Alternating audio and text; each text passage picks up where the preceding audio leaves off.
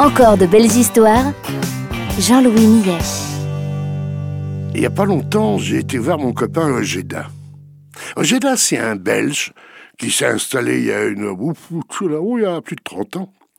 Il est architecte avec des idées d'architecte complètement folles, des dessins insensés. Il cherche à vendre des plans, à construire, il a un diplôme. Hein. Il n'a pas beaucoup de clients. Alors il fait des chantiers, et puis de temps en temps, il a le droit de rénover la maison un peu à son goût en faisant le chantier, enfin bon. La première année où il s'est installé là, il n'avait pas de maison, il n'y a aucune maison qui lui plaisait. Alors il avait acheté un bout de terrain au bord de la rivière, et il avait planté une tente mais une grande tente, une tente qu'il avait achetée dans les, les, rebuts américains. C'est le grand, le genre de tente qu'on voit dans tous les films américains de, euh, la guerre. 12 euh, mètres de long, 6 mètres de large, trois poteaux pour tenir le tout, des cordages, ça tient. il s'est installé là-dedans.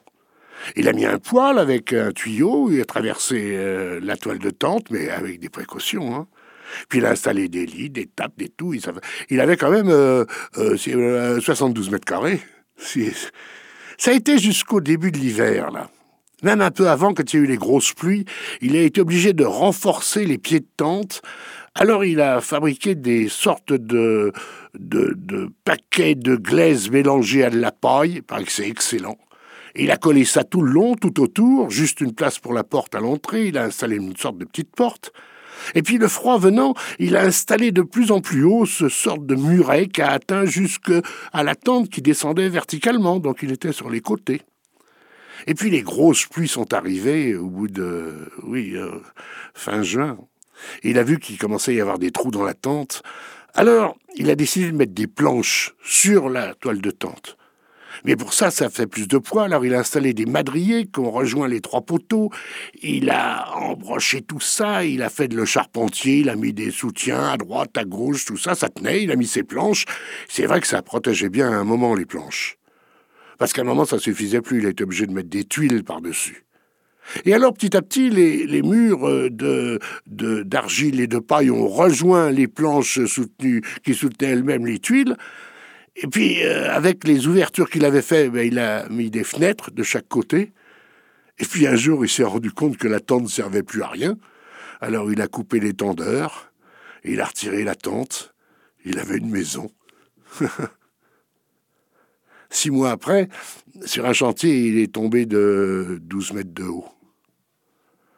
Alors j'ai été le voir, il est toujours pareil, il est au cimetière. J'aimais bien Géda. Sacré constructeur.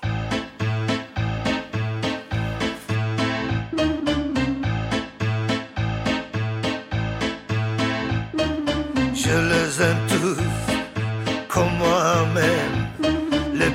sont bien, mais les mieux sont mieux.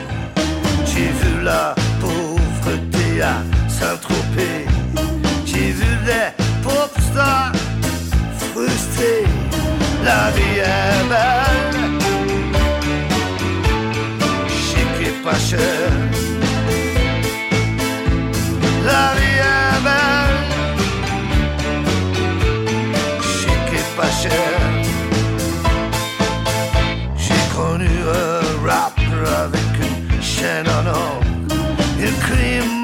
Motherfucker, même quand. Tout le monde cherche la vérité. Ils chantent les mêmes tubes d'été. La vie belle, chic et pas cher. La vie chic et pas cher.